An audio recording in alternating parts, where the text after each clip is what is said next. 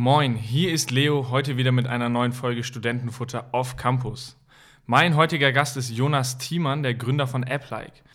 Mit ihm rede ich über seine erste Gründung nach dem Studium, seine Zeit bei Gruner und Jahr im M&A-Bereich und vor allem über die Gründung von AppLike und der mittlerweile daraus entstandenen AppLike-Gruppe.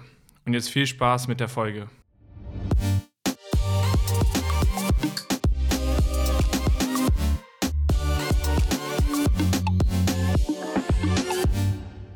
Moin Jonas, vielen, vielen Dank, dass du dir heute die Zeit genommen hast, dieses Interview mit mir zu führen. Moin, äh, vielen Dank für die Anfrage. In Corona-Zeiten vielleicht ein bisschen speziell, aber ich freue mich, dass du auf Sicherheitsabstand hergekommen bist. Gerne, gerne. Ähm, wir starten ja unseren Podcast immer mit fünf schnellen Fragen. Die würde ich jetzt direkt mit dir einmal durchgehen. E-Mail oder Anruf? Anruf. Essen kochen oder Essen bestellen? Kochen. Im Meeting eher digital oder analog? Analog. Was ist das Erste, was du morgens machst? Kaffee. Und bei welchem Unternehmen würdest du gerne einen Monat Chef sein? Viele. Ähm, Spotify. Warum?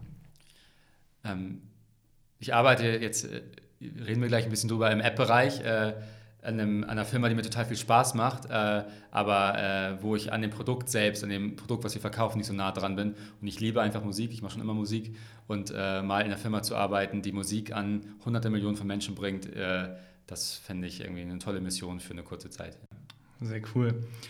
Du hast ja gerade schon gesagt, du arbeitest selber im App-Bereich, hast aber auch an der HSBA angefangen. Ja. Bei welchem Unternehmen hast du gestartet? Bei Otto.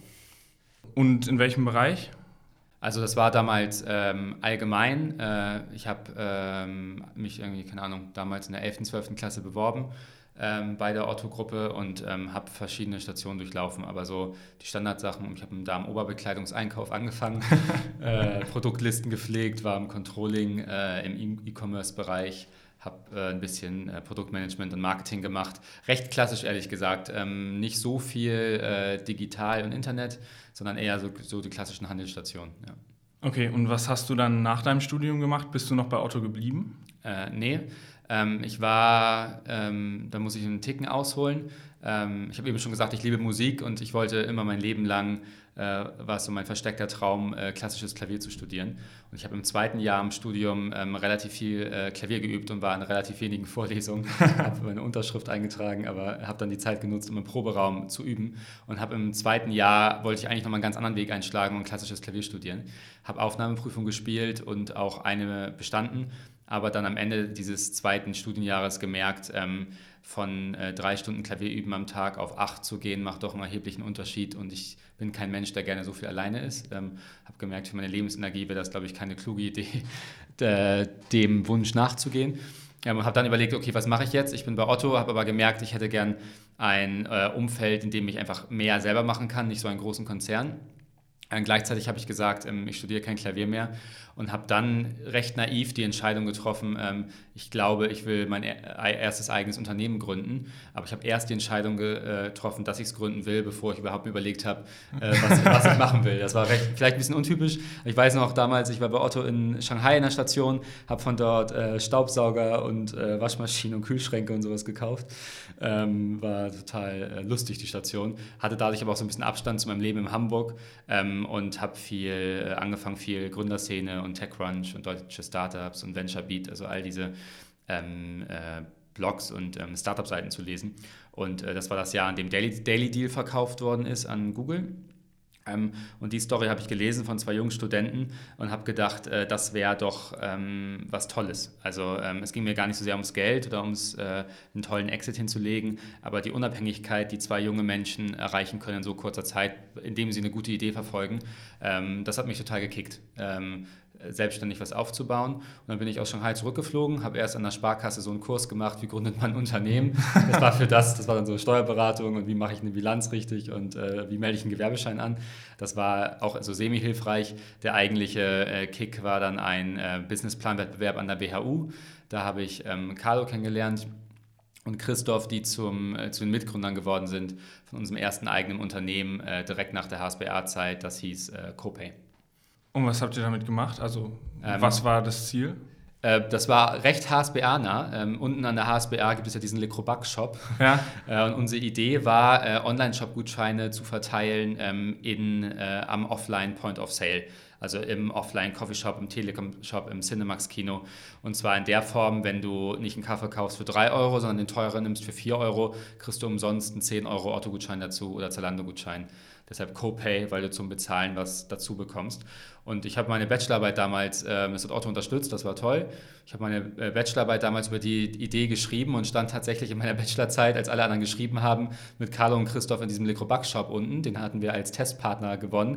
Und wir haben den ganzen Tag irgendwie Gutscheine verteilt an äh, irgendwelche HSBA-Professoren oder Studenten, die sich alle über mich lustig gemacht haben. Was, der sollte sich mal um seine Arbeit kümmern und hier nicht so einen Scheiß machen. Ähm, und da haben wir es getestet, das Konzept, und äh, uns danach tatsächlich äh, gegründet. Wir haben damals Le Crobac als ersten Kunden gewonnen. Die haben äh, uns relativ viele äh, Gutscheine abgenommen und hatten parallel durch die Otto Connection auch eine gute Anzahl an Online-Shops, die mit uns zusammengearbeitet haben. Ähm, und haben äh, so im Grunde durch Umsätze das Startkapital gehabt, um diese Firma anzuschieben und zu betreiben. Ja.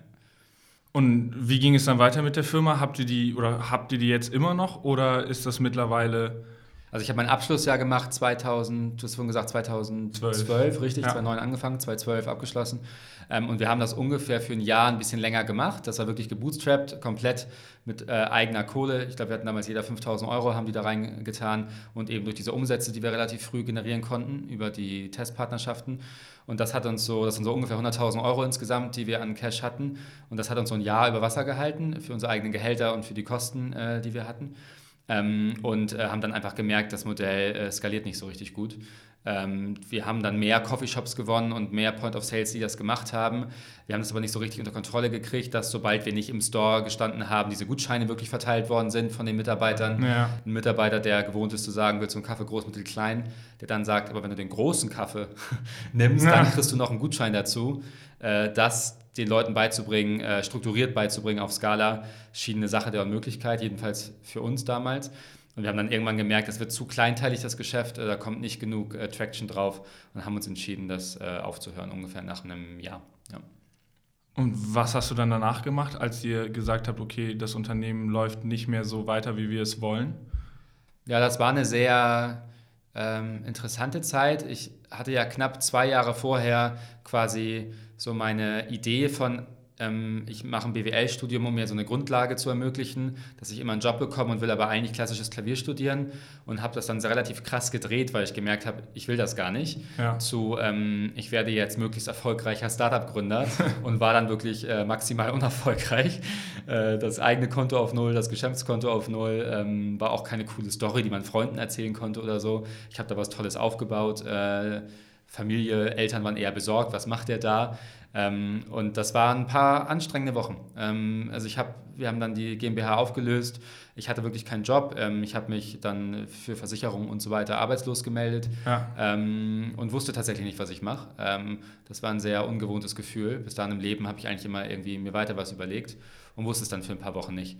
Und hatte dann so ein paar Möglichkeiten. Ich habe dann überlegt, ob ich äh, es gab so einen kleinen Online-Shop bei Otto, die haben Teamleiter gesucht, da habe ich mich beworben, also habe tatsächlich kurz überlegt, zurückzugehen war in Kontakt mit Google und Facebook und wurde dann über einen alten Kontakt von äh, Otto angeschrieben, ähm, dass er gerade äh, Grunon Jahr berät äh, in der digitalen Transformation, ähm, den M&A-Bereich, der Bereich, der dort Firmen kauft ja. und Investitionen macht.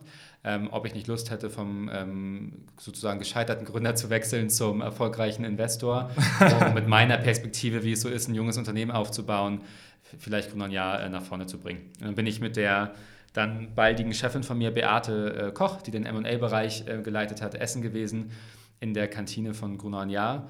Und wir haben uns ganz gut verstanden. Ähm, und äh, so einen Tag oder zwei Tage später hat sie mich angerufen und gesagt, ähm, du kannst hier für ein Praktikum, damals gab es auch keinen Mindestlohn, für 800 Euro anfangen. und dann meinte ich, okay, ich mache das für 800 Euro für zwei Monate, aber wenn du danach Ja sagst, äh, dann bitte zu den Konditionen. Und so haben wir uns dann äh, geeinigt. Also ich bin dann in eine Testphase reingegangen bei Grunon Ja, die lief dann total klasse und ähm, habe danach dort im M&A-Bereich gearbeitet. Ja. Im MA-Bereich hast du dann vor allem dich auch auf das Thema Startups fokussiert.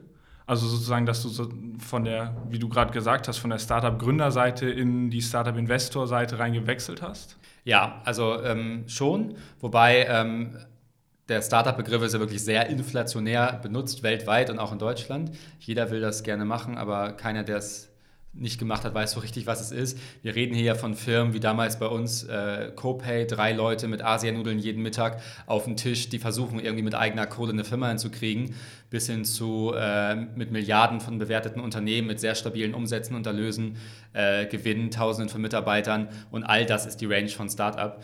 Aber trotzdem war schon die Idee von diesem Bereich, ähm, in äh, digitale Geschäftsmodelle zu investieren oder digitale Firmen zu kaufen die führen, äh, zu neuen Erlösen für Grunanja äh, führen.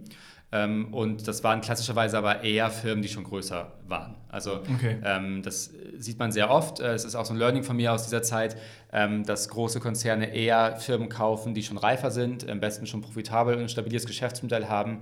Das macht auch Sinn, weil große Organisationen einfach dazu neigen, dass Entscheidungswege langsamer sind und eine Investitionsentscheidung äh, zu treffen, dauert alles zwischen drei und vielleicht zwölf Monaten, je nachdem, wie komplex die Struktur ist oder auch wie komplex einfach der Deal ist. Und ähm, unser damaliges Copay-Startup, da waren drei Wochen schon lange Zeit. Also da braucht man einfach Geld sofort und sofort Unterstützung. Dafür gibt es spezialisierte Investoren im Seed-Bereich oder Series A-Bereich, die dafür wahrscheinlich besser geeignet sind. Ja. Du bist dann ja aber im Endeffekt wieder in Richtung Startup-Seite gewechselt, nicht ganz, sondern äh, nur so halb. Ihr habt dann ja, oder du hast ja aus Gruner und Jahr heraus dann App-like gegründet lief das direkt aus der MA-Phase raus? Hast du da irgendetwas entdeckt, wo du gesagt hast, okay, das ist ein Problem, was ich angehen möchte? Oder war das mehr eine externe Idee, die du dann bei Gruner und Ja sozusagen mit eingebaut hast? Ja, also ich habe diesen MA-Job ungefähr ein Jahr gemacht. Und ähm, das war erstmal total klasse, weil ich habe in diesem Jahr wahrscheinlich mit knapp 100 verschiedenen Gründerteams Kontakt gehabt. Ähm, so in der deutschen Szene vor allem. Äh, Berlin, Hamburg, München, Köln. Ähm, und äh, parallel auch 100 verschiedene Geschäftsmodelle gesehen, 100 verschiedene Businesspläne und habe relativ schnell gemerkt, ähm, es gibt, äh, es gab so zwei Dinge, die dabei mit, mit, mir passiert sind. Es gab die total guten Gründer äh, und guten Geschäftsmodelle, wo ich, die mich inspiriert haben, wo ich gesagt habe, eigentlich habe ich Bock, wieder sowas selber zu machen.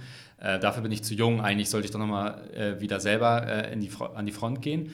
Und der zweite Effekt war, es gab auch total schlechte Teams, die echt äh, Sachen nicht gut gemacht haben mit totalen Scheiß-Geschäftsmodellen, wie damals unser Geschäftsmodell bei Copay.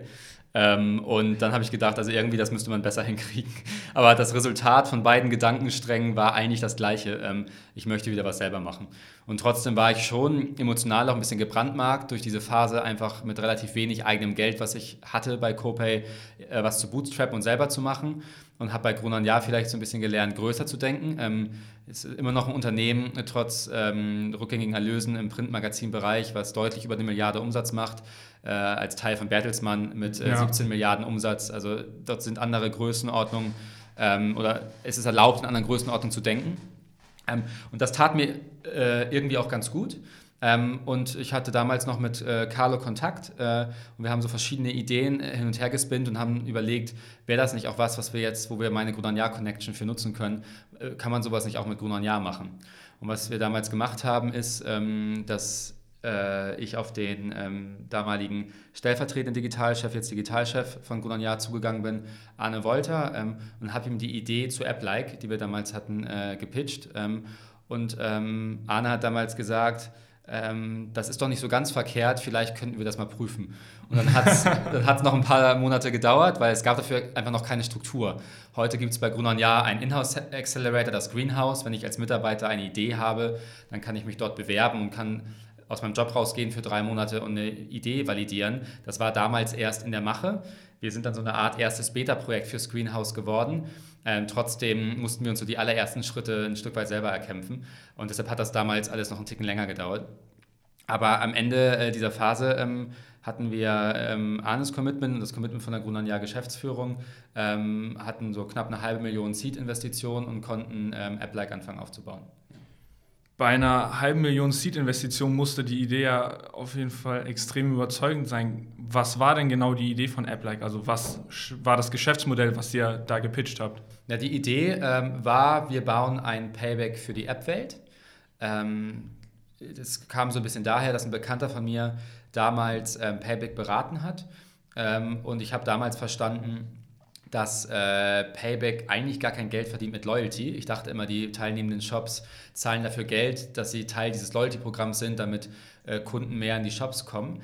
Ähm, der Hauptgeschäftstreiber, so wie ich es damals verstanden habe, äh, ist Cross-Promotion zwischen den Shops. Dass die Daten, die Payback sammelt über das, was du kaufst und in welchen Shops du dich aufhältst, äh, nutzt, um dir personalisiert Angebote zu machen. Äh, du, dich könnte doch das interessieren oder kauf doch das oder du kriegst dreifach Punkte für das. Also die Mehrumsätze sind das Interessante. Ähm, und die Kernidee von AppLike war, wenn wir äh, ähnlich wie Payback im Offline-Shopping oder Online-Shopping-Segment äh, User-Daten sammelt, wenn wir einen Weg hätten, App-Nutzungsdaten mitzulesen. Also dass ich sehe, welche Apps du wie lange und wann auf deinem äh, Handy nutzt, müsste das für Werbekunden, die wir noch gar nicht kannten, irgendwie relevant sein. Also es war gar keine Ideengenerierung ähm, aus einem Problem heraus, sondern eher so eine strukturelle Idee.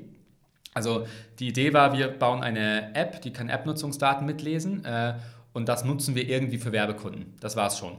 Ähm, also viel mehr war es nicht und das ist auch an Arne damals sehr cool gewesen, ähm, dass äh, er auch wusste, dass so junge Ideen sich oft noch dreimal ändern im ersten Jahr, sondern die Grundüberzeugung, warum Grunon ja das damals gemacht hat, war, das ist ähm, ein Geschäftsmodell, ein tech-getriebenes Geschäftsmodell im App-Bereich. Apps sind mit Abstand das Medium, was die höchste äh, Nutzungssteigerung haben. Apps wurden dieses Jahr in den USA mehr genutzt als äh, Fernsehen geguckt. Das ist der Top 1 Medienkanal. Krass. Also für ein Medienhaus sehr, sehr relevant.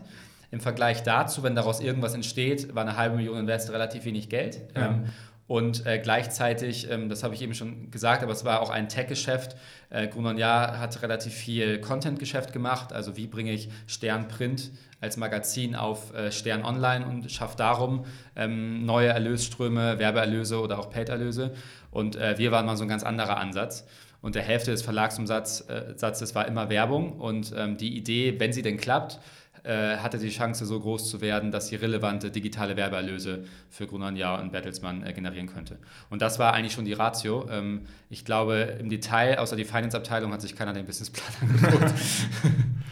und die Idee hat ja geklappt. Also AppLike ist ja mittlerweile fünf Jahre alt. Ja.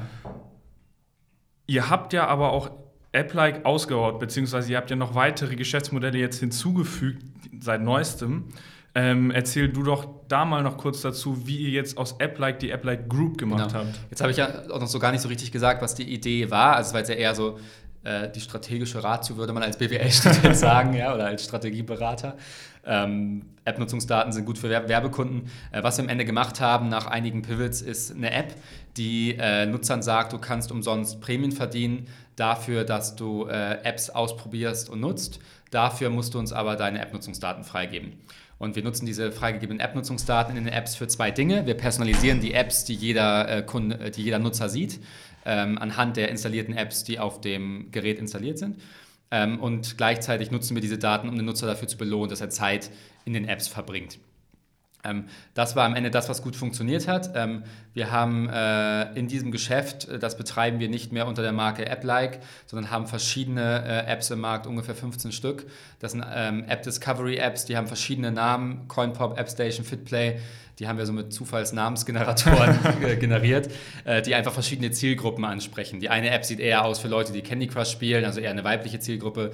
Die andere App sieht eher aus wie ein Casinospiel, die nächste App eher wie ein Strategiespiel. Also wir haben im Grunde, wie du im, äh, im Fressnapf, im Hundefutter äh, Bereich irgendwie 15 verschiedene Marken hast. Für einen Schäfer und hast du anderes Futter als für einen Schnauzer. Das haben wir auf unser Modell auch angewendet. Wir hatten diese eine Idee, wir bauen App-Discovery-Apps, ähm, aber äh, haben die eben multipliziert auf verschiedene Brands, obwohl die Apps alle das gleiche tun. Und äh, wir werden bezahlt für jede App-Installation, die über unsere Apps äh, generiert werden von Werbekunden. Und der Preis, den wir für eine App-Installation bekommen, der ist relativ hoch, ähm, weil wir eben den Nutzer belohnen dafür, dass er die Apps benutzt. Dadurch ist ja. die Loyalität oder die Retention der Nutzer relativ gut. Ähm, und wir können den Nutzer sehr genau targeten. Also wir können zum Beispiel äh, zu Candy Crush hingehen und sagen, wir targeten nur Nutzer, die gestern dein Konkurrenzspiel gespielt haben, die weiblich sind und älter als 40 Jahre in den USA. Das ist ein sehr, sehr spezifisches Targeting ja. und dadurch können wir Streuverluste minimieren und der Preis, den wir für jede Installation bekommen, ist relativ hoch. Also das ist die Idee, die damals ähm, die AppLike groß gemacht hat. Ähm, letztes Jahr, das ist, ähm, glaube ich, öffentlich. Äh, wenn nicht, dann kriegt es jetzt dieser exklusive Kreis an HSB-Studenten. äh, AppLike hat letztes Jahr ungefähr 50 Millionen Umsatz gemacht. Also es ist schon recht ähm, ordentlich und recht groß. Ähm, daneben haben wir zwei weitere Firmen gegründet. Ähm, vor zwei Jahren die Firma AdJoe. Ähm, Ad wie Werbung und Joe wie der Cowboy. Ähm, AdJoe baut eine Lösung, die Werbung in anderen Apps ausspielt, weil wir bei AppLike gelernt haben, wie wir über personalisierte Werbung Geld verdienen können mit dem Nutzer haben wir uns überlegt, was ist eigentlich der, der Wachstumsbottleneck bei AppLike? Das ist, dass wir immer mehr neue Nutzer in unsere eigenen Apps gewinnen müssen. Wir müssen immer wieder jede, jeden Monat ein bis zwei Millionen neue Nutzer in unsere Apps über Marketingmaßnahmen äh, schieben, damit wir unsere Umsätze weiter steigern und weiter wachsen. Und das ist irgendwann begrenzt, weil eben nicht jeder Mensch dieser Welt so eine App-Discovery-App nutzen möchte. Ja. Ähm, wenn wir allerdings Werbung ausspielen in Apps, die es schon gibt, in bestehenden Spielen oder bestehenden Dating-Apps oder bestehenden Sport-Apps, äh, bauen wir quasi auf bestehenden Reichweiten auf. Und wenn wir für diese Publisher mehr Geld mit Werbeausspielung verdienen als das, was sie vorher verdient haben, dann gewinnen die Publisher und wir kriegen Revenue Share auf die Werbeerlöse, ähm, die der Publisher generiert. Das ist die Idee von äh, Edjo. Das machen wir jetzt seit ähm, knapp anderthalb, zwei Jahren. Vermarkten im Grunde äh, Reichweiten von, von anderen Apps weltweit. Ähm, und die dritte Firma, die wir jetzt kürzlich gegründet haben, ist äh, Sunday.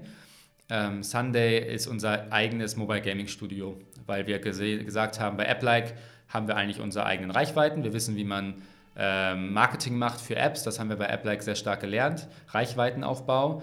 Bei Edge haben wir unsere eigene Monetarisierung. Wir wissen, wie wir ja. einen App-Nutzer monetarisieren über Werbung. Warum sollen wir eigentlich nicht anfangen, unsere eigenen Produkte zu bauen? So wie Netflix anfängt, eigene Serien zu produzieren, weil sie die Kunden schon haben. So haben wir gesagt, lass uns doch anfangen, eigene Spiele zu bauen, weil wir haben die Nutzer schon und wir wissen, wie wir sie monetarisieren. Das würde quasi die Triangel komplett machen, wenn wir das auch noch machen. Und im Zuge dessen haben wir uns mit Grunan Jahr relativ lange strategisch unterhalten. Ähm, können wir das Ganze nicht etwas größer denken und haben diese drei Geschäfte jetzt gerade vor ähm, vier Wochen gebündelt in der App-Like-Gruppe. Ähm, das ist jetzt sozusagen die Holding, die über den drei Geschäften steht. Und darunter stehen Sunday, das Mobile Gaming Studio, Echo, unser Vermarkter. Und was früher App-Like war, heißt jetzt Just Dice. Das ist unser App-Discovery-Geschäft. Bist du bei allen drei Firmen noch voll mit drin? Überall. also wir sind inzwischen von der Größenordnung ungefähr 100 Leute. Ähm, wow. Äh, es ist äh, schon recht äh, stark gewachsen. Ähm, Im Grunde ist die Idee so, dass mein Co-Founder und ich, ähm, Carlo und ich, äh, sind ähm, Gründer und ähm, Geschäftsführer der Apply-Gruppe und ähm, wir sind beide als Typen aber so, dass wir ganz gerne machen und wir zusätzlich als Springer agieren innerhalb der Gruppe, da wo wir gerade am meisten helfen können. Und das ist aktuell so, ähm, dass ich mich bei Edjo sehr stark eingebe. Ähm, das ist unser Vermarkter. Ich mag sehr gerne selber Sales, Vertrieb machen, Deals machen weltweit.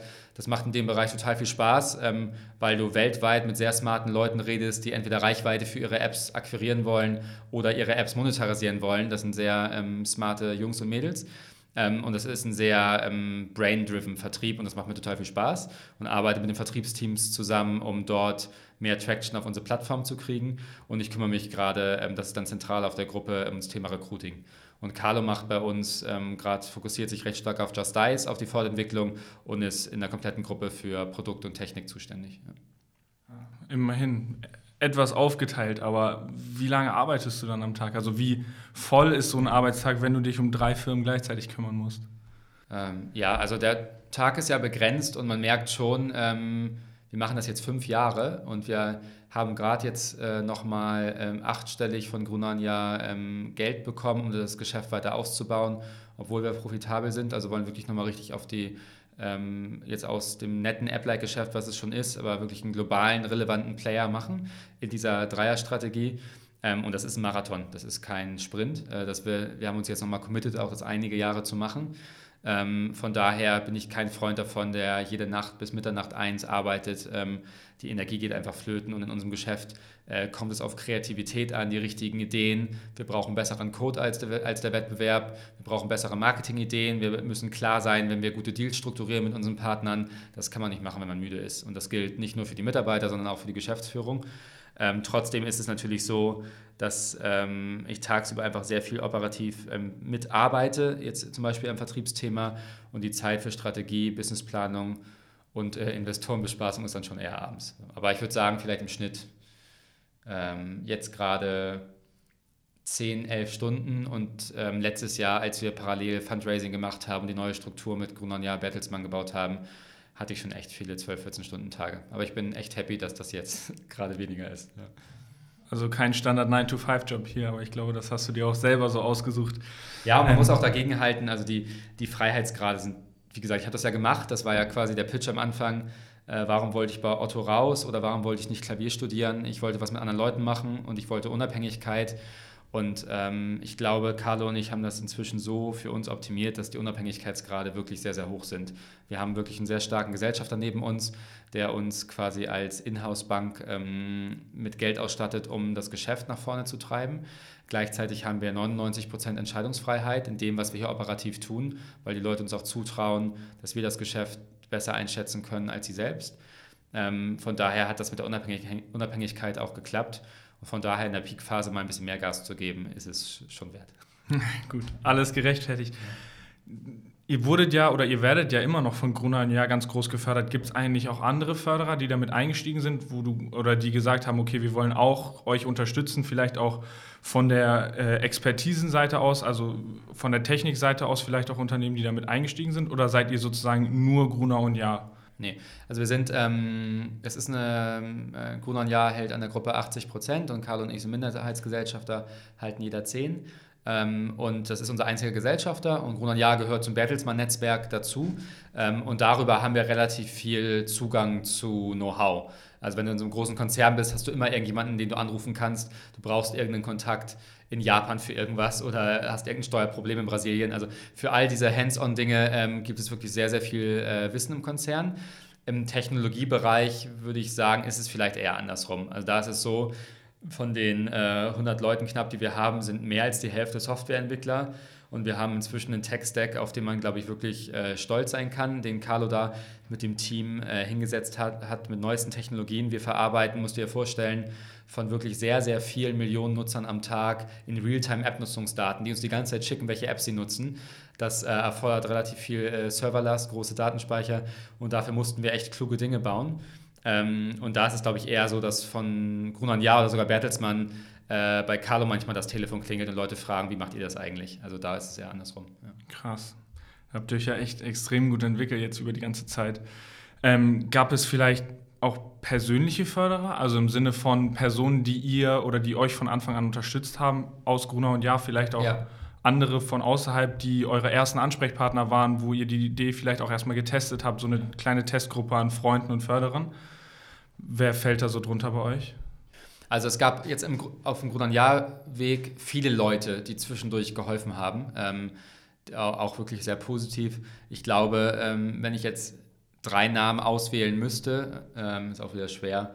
Ähm, aber es, sicherlich äh, Beate, mit der ich damals essen war, die hat mich überhaupt zu Gunnar ja hingeholt, so als, äh, als, wie heißt das, Nasengrün oder so. Also keine Ahnung von nix, aber dachte dann äh, irgendwie, äh, den finde ich gut. Ähm, hat die euch auch jetzt noch unterstützt? Also ist sie jetzt nach wie wir vor? Wir sind in Kontakt manchmal zu äh, so äh, wir gehen alle halbe Jahr mal essen und äh, sprechen über das, was sie gerade in der Szene sieht und was wir sehen und so auf äh, in, informeller Ebene, so ähm, okay. würde ich sagen.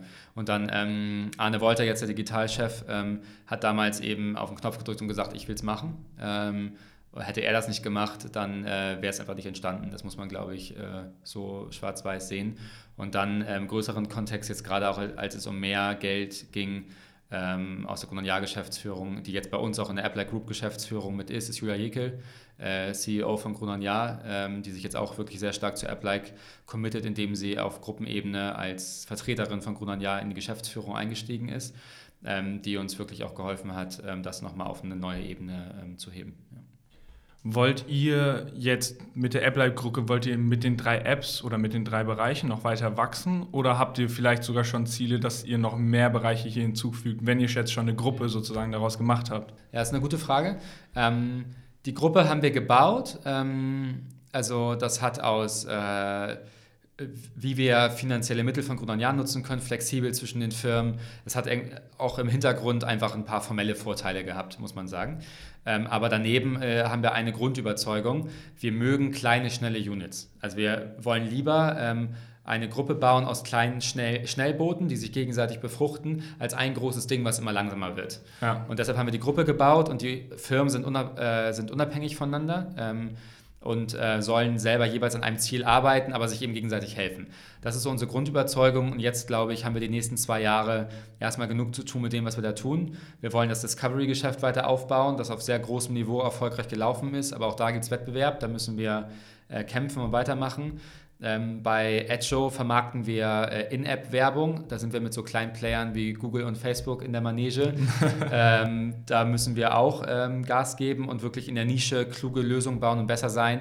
Und bei Sunday bauen wir Mobile Games. Das ist auch ein Markt, der ist super kompetitiv. Wir reden da über große Firmen, ähm, die äh, generieren Millionen von Installationen pro Tag. Da wollen wir mit rein mit unseren Produkten und Millionen von Nutzern am Tag erreichen. Auch das ist eine Challenge, die ist groß genug. Ich bin mir sehr sicher, wenn diese Dinge aufgehen, dass daraus auch vielleicht neue Dinge entstehen. Und dafür ist die Gruppenstruktur dann perfekt, dass wir auch eine weitere Tochter gründen können, um zu sagen, wir haben noch einen neuen Geschäftsbereich gefunden. Aber up to now busy enough. Fokussierung also erstmal auf der Skalierung von euren mittlerweile schon drei Geschäftsmodellen, die ihr jetzt auf jeden Fall erstmal in Ruhe ausbauen könnt. Ja, das Relevant Set so in dem Bereich äh, Apps, äh, wir sind schon groß und auch eine tolle Story, glaube ich, in Deutschland, was so Umsatz und Gewinn angeht. Ähm, wahrscheinlich, ähm, wenn man sich einfach die Zahlen anguckt, äh, gehören wir schon eher zu den erfolgreicheren Geschichten der letzten Jahre. Aber trotzdem äh, ist es schon so, dass in, es gibt in dem Markt äh, Firmen, auch neben Google und Facebook, die über eine Milliarde Umsatz machen. Und davon sind wir relativ weit weg. Äh, und wir wollen jetzt so ein bisschen äh, David gegen Goliath ähm, auch da erstmal ordentlich unsere Hausaufgaben machen. Glaubst du eigentlich, die, oder das Ganze wäre anders verlaufen, wäre AppLike gegründet worden, aber nicht als Intrapreneurship, sondern als Entrepreneurship? Also, dass ihr gesagt habt, ohne Gruner und Ja wird das Ganze ausgegründet und ihr sucht euch auf eigene Faust äh, Investoren, die das Ganze dann mit euch aufbauen? Ähm, ja, es wäre, glaube ich, sehr anders gelaufen. Ähm, es gibt oft die Perspektive von externen Leuten, die mich fragen, dass wir ja für das, was wir hier hingestellt haben, relativ wenig bekommen oder wenig beteiligt sind oder wie auch immer das ein Externer dann darstellt. Und da muss man einfach im Leben sagen, es ist immer, äh, Risiko und Return hängen immer zusammen. Äh, es wird ja in jeder Finance-Vorlesung so gesagt, Investition. Ja. Es ist auch so, wenn du eine Einzelaktie kaufst, dann äh, kann, äh, ist der Return riesig, aber kann eben auch sein, dass sie komplett abschmiert. Und wir sind damals eben sehr, sehr weich gestartet in einem sehr sicheren Setup und dadurch ist hinten raus ähm, der Return auch kleiner. Ähm, trotzdem äh, ist das immer noch total fair und wir lieben diese, ähm, dieses Umfeld und das Potenzial ist immer noch groß genug. Das ist vielleicht so auf der individuellen monetären Ebene. Ähm, andererseits weiß ich gar nicht, äh, ob wir irgendeinen Investor gefunden hätten im Markt, der uns eine halbe Million gegeben hätte, nur für diese Idee. Das war für damals in Deutschland vor fünf Jahren schon recht viel Geld für so eine Seed-Runde. Also das ist, äh, das war schon äh, viel Luft, die wir auch gebraucht haben. Also wir haben die halbe Million gebraucht auch wirklich, um mal zu zeigen, hier ist ein Produkt, äh, das könnte funktionieren. Und ähm, danach hat Gunnar ja auch nochmal äh, ordentlich Geld nachinvestiert. Ich weiß nicht, ob andere Investoren, die eine ähm, schärfere Renditesicht haben auf kurze Zeit, ob die den Weg mit uns gegangen wären. Ähm, also ich dieser Return-Gedanke ist hochhypothetisch, weil ich gar nicht weiß, ob wir überhaupt an den Punkt gekommen wären, dass äh, jemand das gemacht hätte. Ja. Könntest du dir vorstellen, irgendwann mal wieder die Seite zu wechseln? Also, dass du sagst, okay, du hast jetzt selber erfolgreich, äh, jetzt ist ja das vierte Unternehmen sozusagen, was ja. schon gegründet wurde. Ähm, könntest du dir vorstellen, irgendwann nochmal die Seite zu wechseln und zu sagen, okay, du gehst wieder zurück, vielleicht in den MA-Bereich selber, ins Angel Investment, wo du sagst, okay, mit der Expertise, die du jetzt hast, äh, kannst du irgendwann selber auch die Startups unterstützen, die du damals schon im MMA-Bereich vielleicht auch kennengelernt hast? Ähm, ja, ich kann mir in jedem Fall vorstellen, dass ich nicht mein Leben lang, also damit rede ich jetzt über 40 Jahre, Gut, ähm, hast ja noch ein bisschen dass ich Zeit. nicht mein Leben lang äh, sozusagen Startup-Co-CEO bleibe, neben Carlo. Ähm, einfach, äh, man muss schon echt sagen, der Job, es ist wirklich hart. Also es ist nicht nur hart, wenn es nicht klappt, sondern es ist auch ultra hart, wenn es klappt. Weil wenn dein Geschäft ja. skaliert, du stellst Leute ein, du musst auf einmal Führung lernen, du musst, äh, äh, der findet dich doof, der findet deine Strategie scheiße, der hat ein Problem mit der Buchhaltung, der Kunde ist sauer auf dich. Also auch wenn es toll läuft, hast du jeden Tag äh, mehr Probleme als Lösung. Ähm, und das ist auf der langen Strecke schon anstrengend. Ähm, und äh, dazu kommt dann eben noch im Startup-Umfeld die Unsicherheit im Geschäft, ob dein Produkt wirklich funktioniert, wie lange es funktioniert. Du hast im Digitalbereich sehr starke Wettbewerber, die sehr aggressiv sind, hochfinanziert. Also ähm, Startup-Chef äh, zu sein ist wirklich hart. Ähm, und deshalb kann ich mir schon vorstellen, äh, nicht die nächsten zehn Jahre, aber danach vielleicht mal was zu machen, wo man dann sein Wissen weitergibt an andere Leute, die in einer ähnlichen Rolle sind, um die zu unterstützen, dass sie vielleicht ein, zwei Fehler nicht machen, die man äh, selber gemacht hat. In jedem Fall. Und das kann vielleicht in der Rolle äh, eines Investors sein, vielleicht auch irgendwann sogar mit eigenem Geld. Ähm, das kann aber auch in einer anderen Rolle sein. Oder vielleicht auch in der zweiten Reihe. Also ich könnte mir auch vorstellen, für eine Idee, ähm, an die ich stark glaube, mit einem äh, Gründerteam, wo ich sage, die sind toll, ähm, dass ich da so das, was ich gerne mache, äh, Kooperation, äh, Deals, dass ich vielleicht ähm, Director Business Development mache äh, in der Bude, an die ich stark glaube. Also das könnte ich mir auch vorstellen. Ja.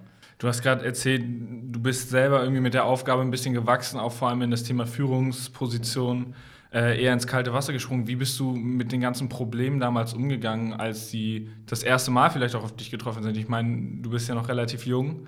Ähm, und das ist natürlich auch stressig in so jungem Alter dann so vielleicht auch schon so eine große Führungsrolle zu übernehmen. Ähm, wie bist du da mit den ganzen Themen umgegangen, vor allem mit den ganzen Problemen, die dich da konfrontiert haben? Also schon so, ähm, dass ähm, das ist total wichtig. Also ich sage immer so, eine der Haupterfolgsfaktoren, warum das Ganze hier geklappt hat, ist, dass Carlo und ich zusammen sind.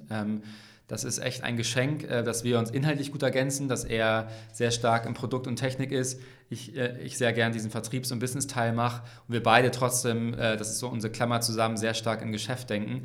Diese Ergänzung ist inhaltlich total gut, aber auch menschlich sind wir sehr anders. Ähm, und ähm, hätte ich ihn zu zweit nicht in einigen Situationen gehabt, es gab eine Situation, da dachten wir, in vier Wochen müssen wir den Leuten sagen, es ist vorbei, weil wir nicht wussten, ob wir jetzt das Geld kriegen oder nicht.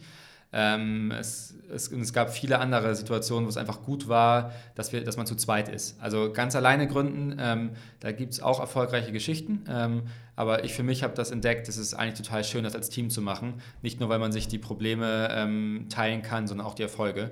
Was zu zweit zu feiern, ist viel schöner als ähm, ganz alleine.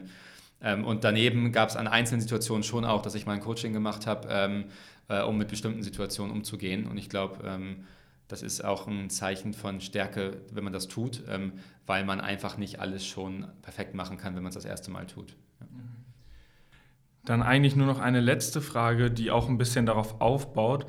Ähm, wenn du jetzt auf den Karriereweg, den du ja jetzt schon äh, hinter dir hast, zurückblickst, was war die beste Entscheidung, die du getroffen hast? Vielleicht auch die, die dich am meisten geprägt hat im Endeffekt oder dich in die richtige Bahn gelenkt hat? Gibt es da eine besondere, wo du sagst, okay, mit dieser Entscheidung äh, hast du deinen sozusagen deinen kompletten Zukunftsweg eingeleitet? Hm. Ja, ich war ja recht, man kann sagen, im Positiven, ähm, habe viele tolle Sachen ausprobiert in meinem Leben oder vielleicht würden meine Eltern eher sagen, der ist ja sehr sprunghaft, ja, äh, je nachdem, wie man es halt äh, betrachtet. Ähm, aber ich muss schon sagen, diese, damals diese Shanghai-Entscheidung äh, ähm, beim Staubsauger verkaufen oder einkaufen, ähm, zu sagen, ich möchte Unternehmer sein, ähm, die hat sich ja eigentlich seitdem durchgezogen. Das ist jetzt ähm, sieben, acht Jahre her, irgendwie sowas. Ja. Ähm, und seitdem bin ich dem eigentlich treu geblieben, dieser einen Sache. Äh, es sind sehr viele Sachen passiert. Es wurden Unternehmen gescheitert, es wurden Unternehmen gegründet. Ähm, ich habe ein Klavierstudium aufgegeben, äh, ähm, aber trotzdem, diese Linie ist geblieben. Ähm, und ähm, da bin ich sehr dankbar drüber, dass ich da einmal gesagt habe, egal wie ich das mache, selbst wenn ich jetzt wieder zu Grunan Jahr gehe für ein Jahr und da angestellt arbeite, mein äh, Mindset war Unternehmer sein und das hat mir sehr viel Lebensglück und vielleicht auch hier und da ein bisschen Erfolg gebracht. Ja. Erfolg auf jeden Fall. Dann hoffe ich, dass du gesund bleibst. Bedanke mich für das Interview. Ja. Ähm, ja, vielen, vielen Dank. Alles Gute, bis dann. Ja.